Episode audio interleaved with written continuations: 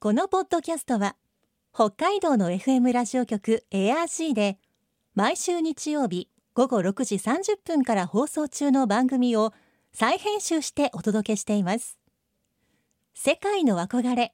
北海道ブランドぜひお聞きください今世界から注目される北海道。この番組では北海道が世界に誇る自然文化産業などをピックアップ。北海道の持つ魅力や可能性をゲストの方に伺います。お相手は鈴木舞です。今回のテーマはクリオネ。愛らしい姿をしていますが巻貝の仲間であるクリオネ。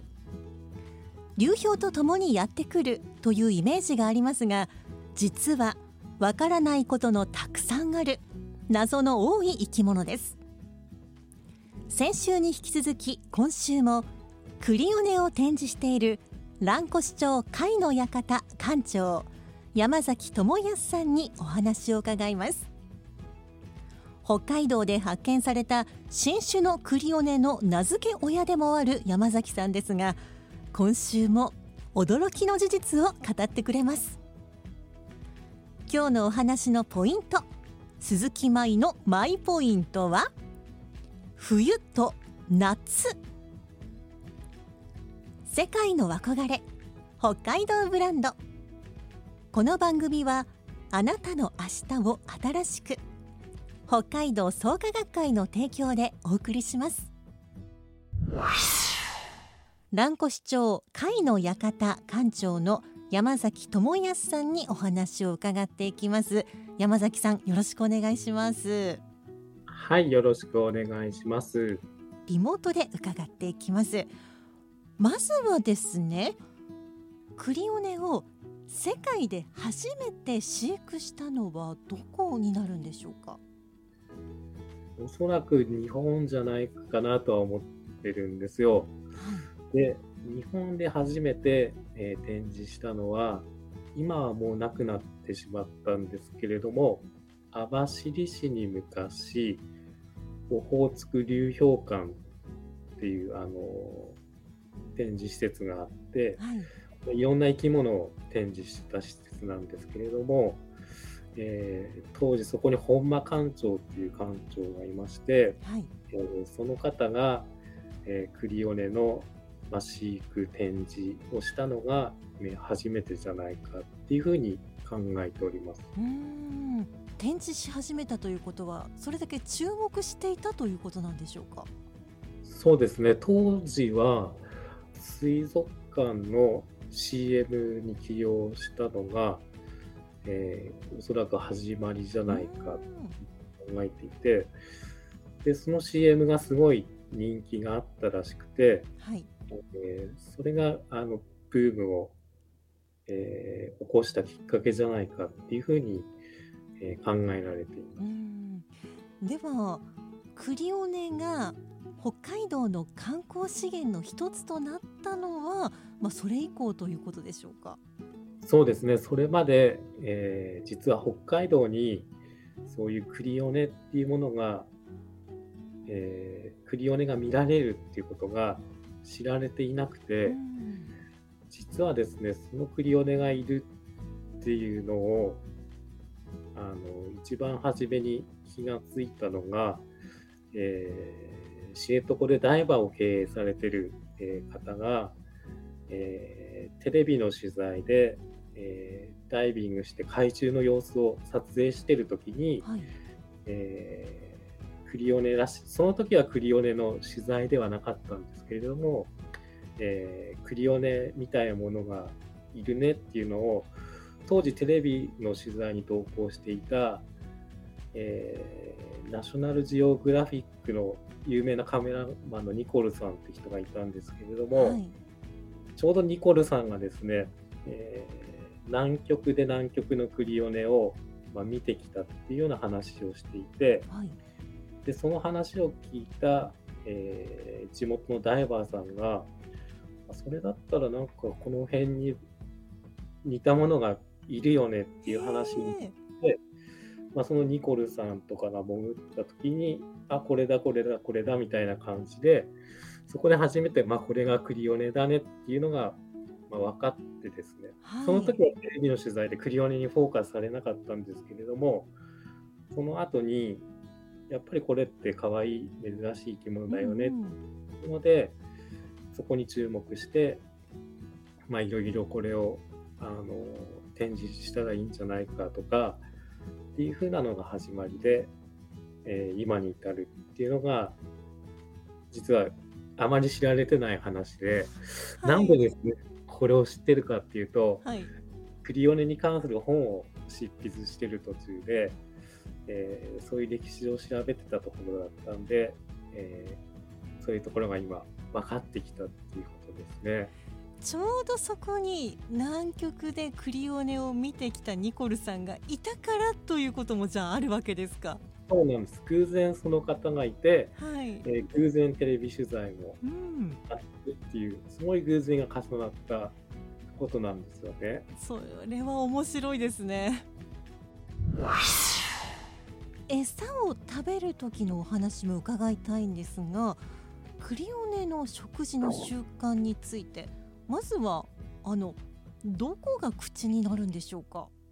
口の部分はあの頭に触覚が2本あるんですけれども、はいその触覚の間に口があります。なので餌を食べるときは頭がパックリ割れてですねそこから、え6本の触手が出てきて、はいえーその触手で、えー餌を捕まえて食べます。なかなかすごい迫力ですねそうですね、あのー餌を食べる時の行動っていうのは、すごい実は素早くてですね、はい。普段は優雅に泳いでるんですけれども、急に姿を変えて、速いスピードで餌を食べるんで、皆さんが想像しているクリオネとは、まあ、ちょっと違うクリオネの姿なのかなっていうふうに思います。うん。あのクリオネの、まあ、食事の回数というかこれって結構少ないというふうに聞いたことがあるんですけどこれは本当ですか？そうですね、あの、日本の沿岸で見られるクリオネは、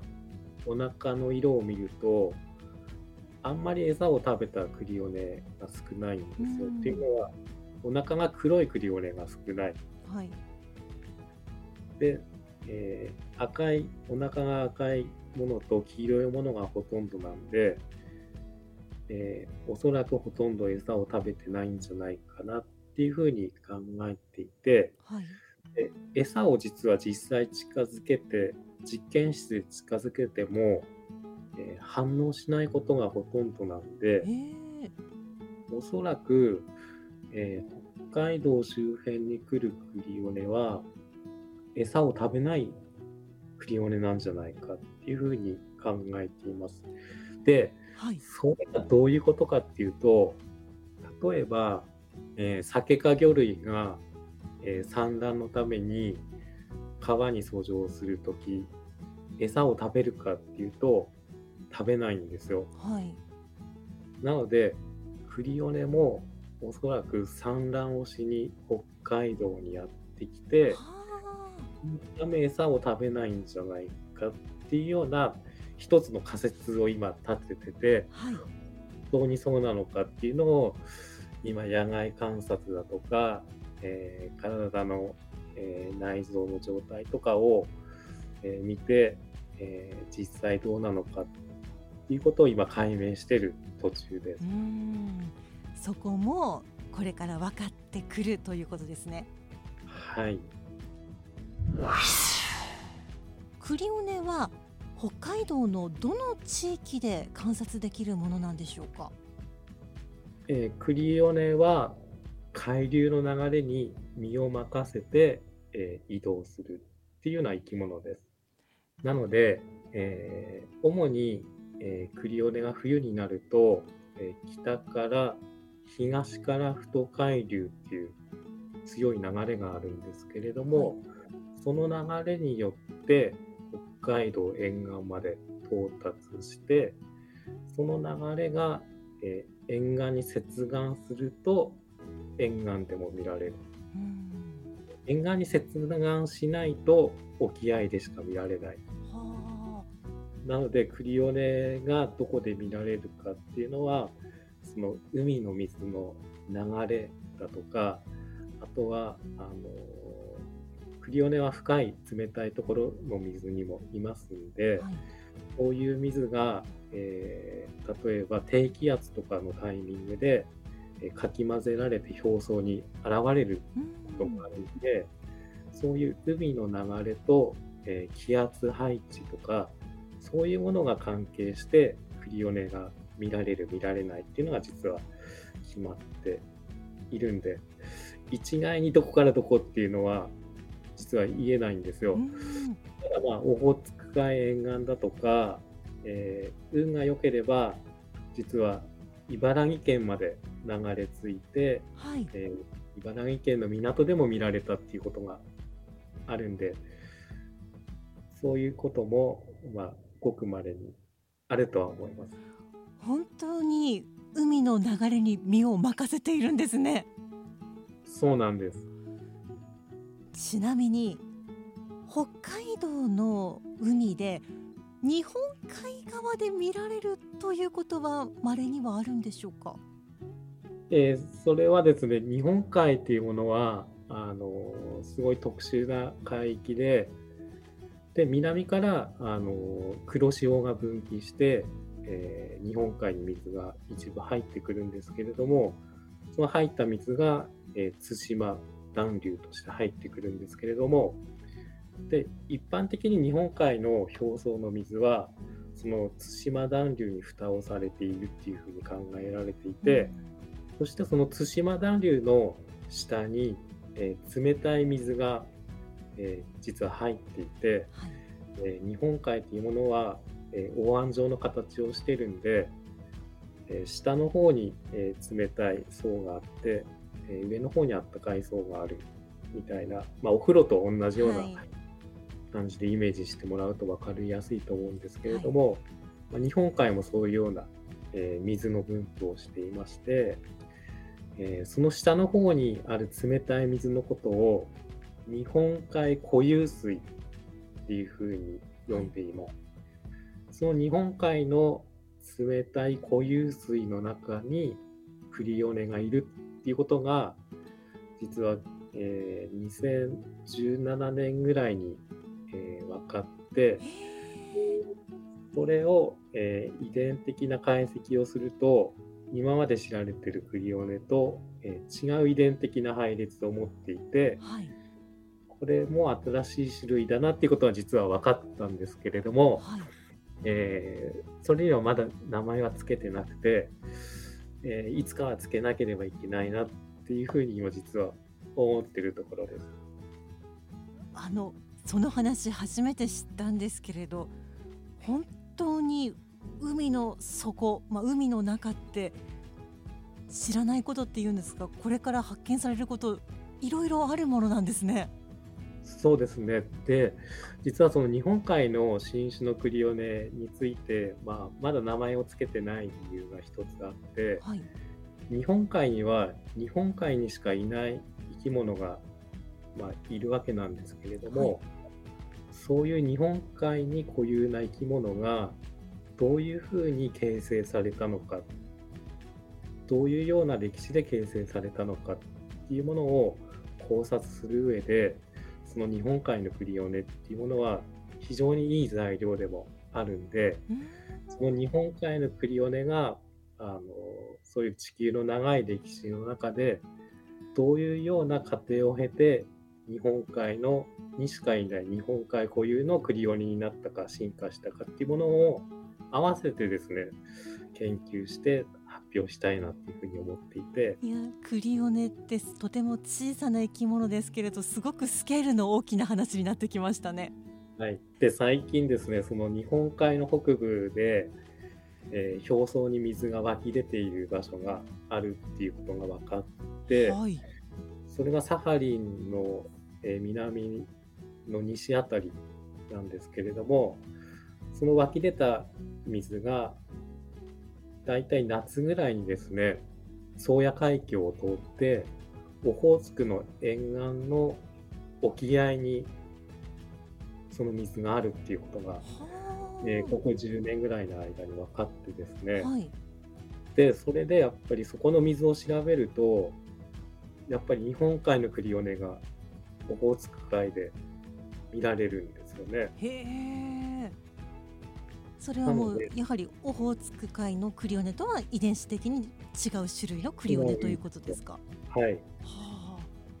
なので、オホーツク海の、えー北海道の沿岸っていうのはすごい面白いところで、あはい、えー冬の間は冬のクリオネが、うん、オホーツク海のクリオネが見れて、はい、夏の間にはあんまり知られてないんですけれども、日本海の深いところにいる新種のクリオネが実はちょっとした沖合にいて、はい、えー冬も見られるし、夏も見られるっていう、まあ、世界的に見ても、もうここ1箇所しかないっていうような、本当に特殊な海域ですごい面白いなと思って調査しています。世界の憧れ北海道ブランド。今回のゲストは蘭越町海の館館長山崎智康さんでした。今日のマイポイントは冬と夏でした。冬にはオホーツクのクリオネが。夏にはいつもは日本海の深いところにいるクリオネが見られる。オホーツク海では冬と夏で違うクリオネを見ることができるんですね。クリオネの生態は徐々に明らかになってきているところということでサイズは可愛らしいですが興味の尽きなさは無限大です。さて山崎さんが館長を務める蘭越町海の館は冬季休館中です。4月上旬の開館を予定していますので春になったら今回の話を思い出しながら愛らしいクリオネを見に行ってみてください。さてこの番組では皆さんからのメッセージをお待ちしています。番組の感想やあなたの思う北海道ブランドなどぜひお寄せください。クオカード3000円分を毎月抽選で1名の方にプレゼントしています。詳しくは番組のホームページをご覧ください。北海道ブランド。そこには世界を目指す人たちの知恵と情熱があります。来週もそんな北海道ブランドに元気をもらいましょう。ご案内は鈴木舞でした。世界の憧れ北海道ブランド。この番組はあなたの明日を新しく北海道創価学会の提供でお送りしました。